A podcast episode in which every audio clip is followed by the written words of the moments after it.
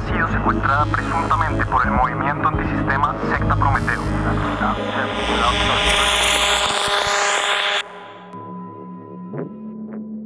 Este es un mensaje para la humanidad, o al menos lo que queda de ella.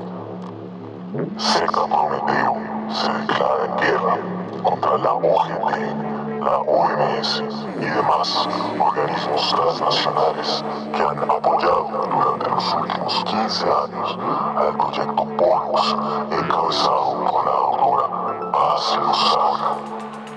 En los próximos días revelaremos los detalles detrás de polvos hasta que caigan todas sus cabezas.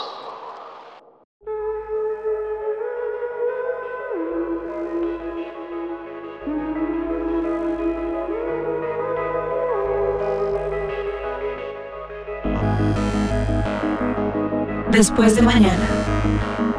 Capítulo 4. La guerra del mañana.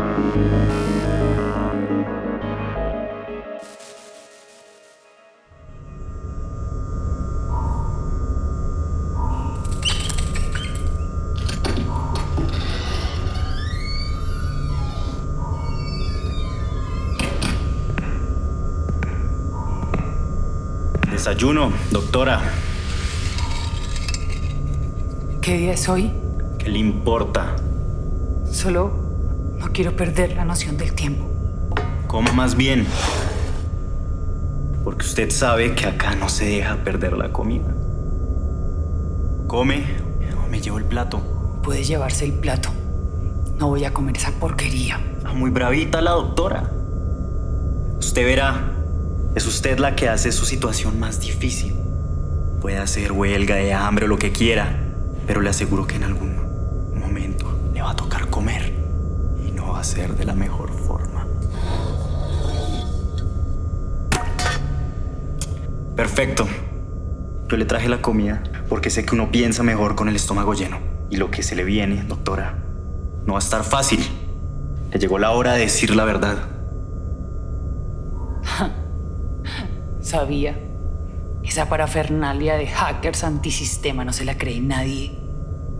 Ahora sí vamos a negociar. ¿Qué es lo que necesitan saber? Ay, doctora. Usted no tiene ni idea en lo que está metida. Pues le aclaro.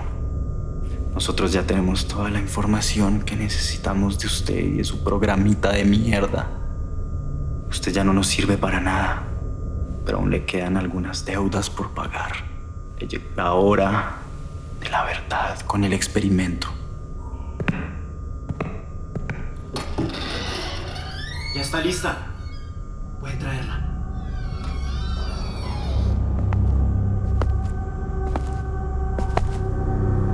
Gracias. Prefiero que nos dejen solas. ¿Segura? Por favor. Igual está esposada. Vamos a estar detrás de la puerta. Gracias.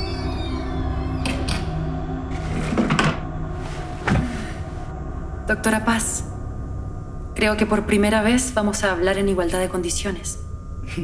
Creo que no tenemos la misma definición de igualdad de condiciones. ¿Eso no le importó antes? No lo entenderías. ¿Esa es su respuesta para todo? Nadie tiene su superioridad intelectual. Entonces sus decisiones no le competen a nadie, solo a su mente brillante, la única en el mundo capaz de entender, ¿no? Pues bueno, doctora, hágame entender. ¿Qué estoy haciendo yo acá? ¿A qué viene alguien sin familia, sin pasado, a este mundo? Alguien que ni siquiera es como los demás. Y no me diga que a revolucionar la ciencia ni a cambiar la historia, porque eso no me dice nada. Su ciencia sigue andando, pero yo sigo acá, sin un pasado, sin una vida. Estás diferente. Ahora sé la verdad. Al menos una parte. Antes de salir del hospital, del laboratorio, no me importaba nada. Pensaba que nunca iba a tener ninguna respuesta. Pero ahora necesito que usted me explique. ¿Y qué te hace pensar que yo tengo esas respuestas? Usted fue la que decidió crearme. La que me trajo al mundo, ¿no? Necesito saber en qué estaba pensando. Usted, que es una mujer metódica, calculadora, ¿en qué estaba pensando cuando decidió crearme a mí y a las otras cuatro? Pensaba en los beneficios que la clonación genética le traería a la humanidad. No, no, no. Ya le dije que nada de esa mierda. ¿En qué pensaba para el después? Para el mañana. Luego de cumplir sus sueños, sus grandes hazañas para la humanidad. ¿Nosotras qué? ¿Ah? ¿Lo pensó?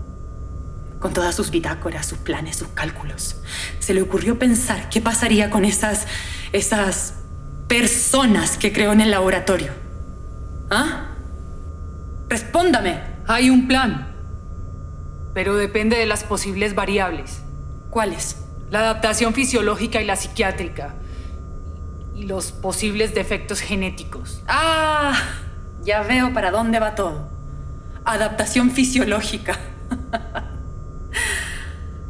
A ver, cuénteme, doctora, por ejemplo. ¿Cuál era el plan en caso de un, no sé, defecto físico notable? En el caso, por ejemplo, del experimento PX 2.6, que desarrolló una degeneración muscular severa, ¿cuál era el plan? Darle los cuidados paliativos necesarios en el laboratorio. Ah, ¿y por qué no en un hogar de reposo? ¡Responda! No podíamos arriesgar al... Era muy riesgoso. ¿Para ella o para la investigación? No es que no me sienta mal, solo es que no me siento peor hoy de lo que me sentí ayer. ¿Qué? Fue la respuesta de Oppenheimer cuando le preguntaron si sentía remordimiento por la bomba atómica. Todos los que hemos andado este camino sabemos que algunos van a llorar y otros a reír. Y no es que no me sienta mal. Oppenheimer logró cambiar más que el curso de la guerra. Cambió la historia. ¿Es malo aferrarse a esa esperanza? ¿Qué está diciendo? Todos conocíamos lo que estaba en juego, lo que arriesgaríamos. Claro que pensábamos que iba a pasar con cada ser humano creado en el laboratorio Pollux. ¿Y yo? ¿Yo iba a llorar o a reír? Tenemos muchas esperanzas en ti. ¿Por qué sigue hablando así, en presente? El proyecto Pollux es mucho más grande que yo, incluso que tú. No se va a acabar tan fácil como tus amigos creen. ¿Quieres saber cuál es el plan contigo? ¿Quieres saber qué clase de vida tendrías si lograras pasar por las últimas fases de experimentación? Tú dices que no te importa la ciencia, pero la ciencia te dio la vida y la ciencia podría darte ese pasado, esa identidad que tanto anhelas. ¿Quieres saber cuál es el plan?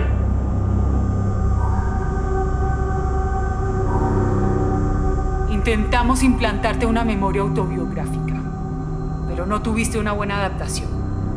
Así que tú serás simplemente una paciente más con amnesia retrógrada.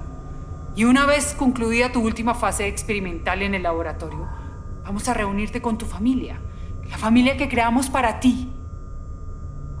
¿Y cómo se supone que voy a creer en eso? Igual que como hemos hecho todos.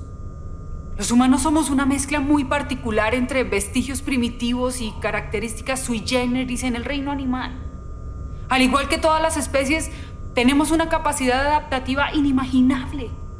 Aceptamos lo que nos dan porque sabemos que es nuestra mejor oportunidad de sobrevivir.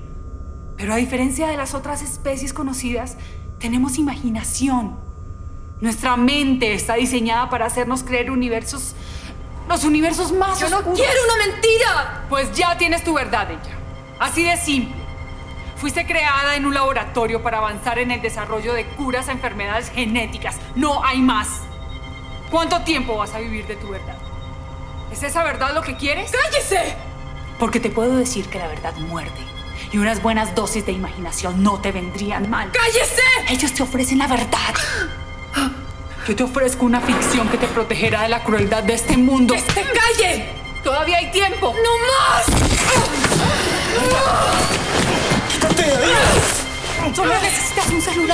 Llama al 1 y da la clave. Tim Dorset. ¡No más! ¡No más! ¡No más! Porque me unas buenas dosis no no hay. ¡Cállese! Secta Prometeo. Lo siento. Necesito una vida.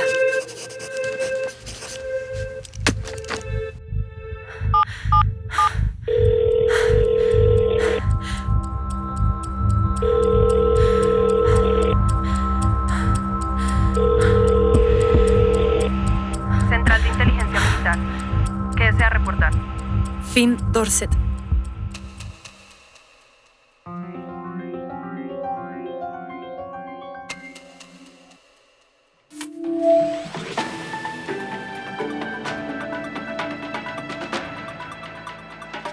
Después de años de investigaciones, de una inversión multimillonaria por parte de organizaciones transnacionales como la OGT, de protestas en contra y debates éticos, hoy la historia le da la razón al proyecto Pollux.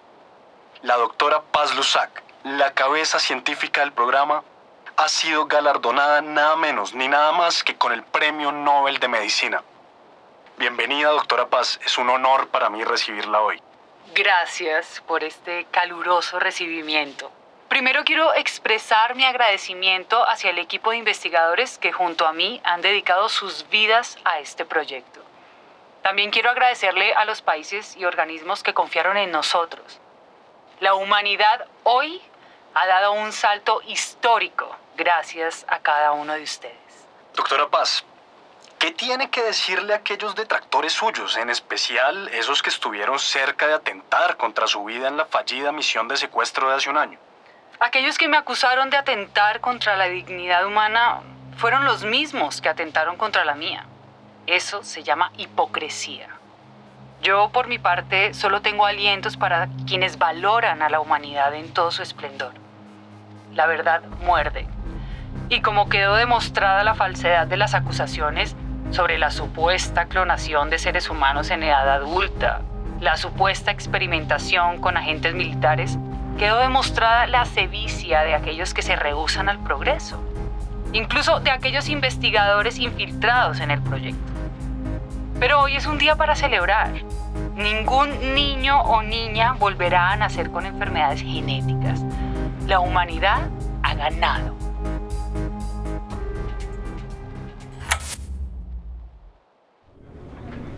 ...13 de julio de 2036. Hoy es el día en el que todo cambia. Esta es mi última grabación desde este hospital. Por fin, después de una segunda regresión y meses de tratamiento, podré reunirme con mi familia. Al parecer mi memoria nunca volverá. Pero al menos el equipo de la doctora Paz logró encontrar a mi familia. Increíble. Y bueno, como dice ella, ya podré construir mi propia memoria. Tengo que confesar que tengo nervios. Conozco muy poco de la vida fuera de este hospital y aún no he conocido de nuevo a mi familia. Ella, ya es hora. Ya voy.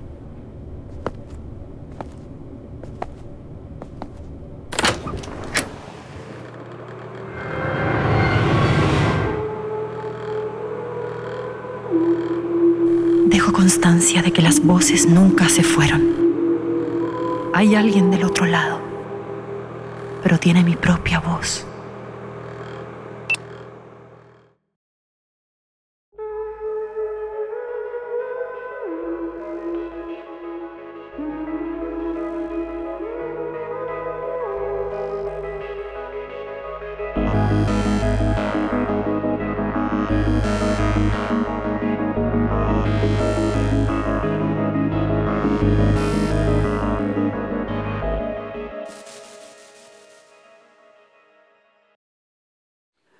Que acaban de escuchar es el desenlace de una de las tres realidades paralelas.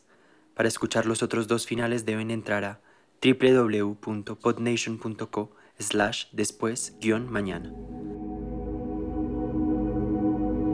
Después de Mañana es una producción de Nebulosa Podcast. Está alojado en PodNation, un hosting de y para podcasters. El guion y la dirección son de Juliana Morales Carreño. El diseño y edición de audio son de María Paula Lombana. El productor ejecutivo es Luis Hurtado. En la voz de ella, Camila Valenzuela. La doctora Paz, Judith Segura.